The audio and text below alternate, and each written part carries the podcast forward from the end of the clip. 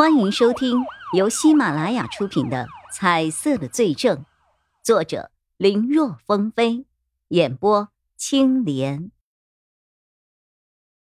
关秀璇作为一个器官贩卖组织的头目，肯定是一个十分小心谨慎的人。既然如此小心的一个人，是怎么在门锁全好的情况下被杀害的呢？凶手又是如何进屋的呢？现在各大小区都渐渐普及了监控，叶一辉和钟离眼很快就从监控的视频里发现了一些问题。关秀璇死的那天是星期天，周末很多年轻人都是一觉睡到中午，懒得做饭，所以大部分都是叫的外卖。而那一天小区里进出的外卖员数量比平时上班的时候要多很多，而外卖员送外卖。就是一个很好的叫门即开的方式，所以叶一辉和钟离眼将目光锁定在了外卖员的身上，在进行了大量的摸排和从外卖平台调取相应的时间点数据之后，叶一辉和钟离眼终于找到了一个小区监控视频中本不该出现的外卖员。经过大数据的对比，在那个时间段，整个楼道里并没有点餐送餐的任何记录。那那个外卖员又是给谁送餐呢？而且从监控里显示，那个外卖员还抱着整个外卖箱子上的楼，这个行为就有点奇怪了。综合分析，此人具有重大的嫌疑。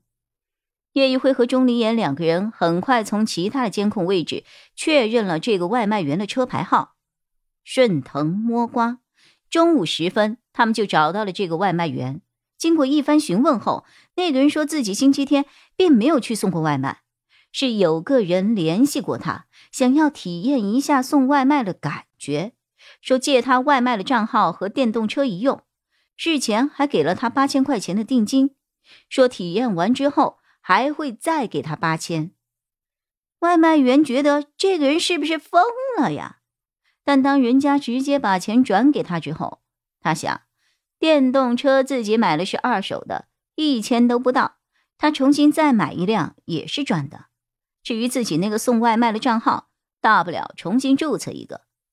如果真的事后还能够再有八千块钱，那就是躺着赚钱，爽歪歪呀！那你们是怎么交接电瓶车的？叶一辉问着。你看没有看到那个人的容貌啊？他说话的声音又是什么样子的？我没有见过那个人呢，那个人就是让我把车停在了路边，然后这个钥匙放在后座里啊。我们联络呢，就是用微信啊。嘿，我们也没有视频和音频过，不是很清楚啊。那微信号呢？哦，这个有啊。叶一辉和钟离眼拿到了微信号之后，很快就找到了注册的手机号。但作案如此谨慎的一个人是不可能让你轻易找到的。事情也是如此，那个手机号是张黑卡。好在外卖的小电摩没有让两个人完全失望。技术科里的人里里外外找了一圈，对方的反侦查能力很强，将小电摩擦拭的很干净。可是他万万没有想到，在头盔的一处缝隙里。留下了一根头发。经过对比，这并不是外卖员的，所以警方开始和已知的犯罪资料库里的人员进行对比。前不久，市局破获了一起黑卡销售案件，发现他们找到的那张黑卡属于被打掉的这个犯罪团伙所售出的。两人再次返回了 A 市刑警队，对该团伙的成员进行了审讯。但一番询问下来，情况很不理想。卖黑卡的谁会一个号一个号的卖呀？一般都是上百个起步。卖的时候也没谁会在意号码是多少，所以哪个号码是谁卖的，卖给了谁，更没有人记得。本来是有账目列表的，他们为了能够减少罪证，都给销毁了。兜兜转转了一圈，线索。再次中断，两个人就想着吃点好吃的，缓解一下心情。钟离也让叶一辉先去市局对面的酸辣粉店点餐，自己随后就到。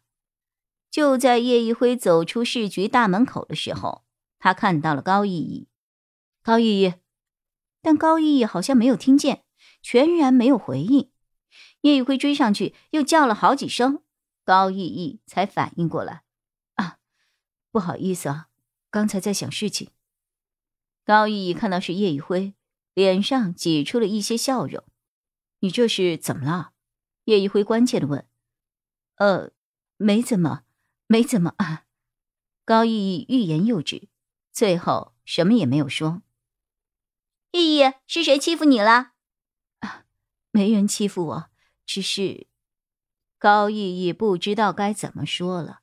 钟离眼这个时候跟上来一道：“怎么了呀？失魂落魄的，是不是叶一辉欺负你了？我帮你收拾他。”说着，他就瞪眼看向了叶一辉。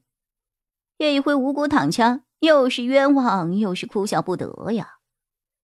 他和高逸逸虽然还算熟，但还没有熟到那一步，好吗？怎么就欺负他了？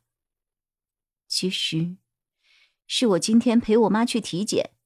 啊，玉姨身体不好吗？啊，不是，不是。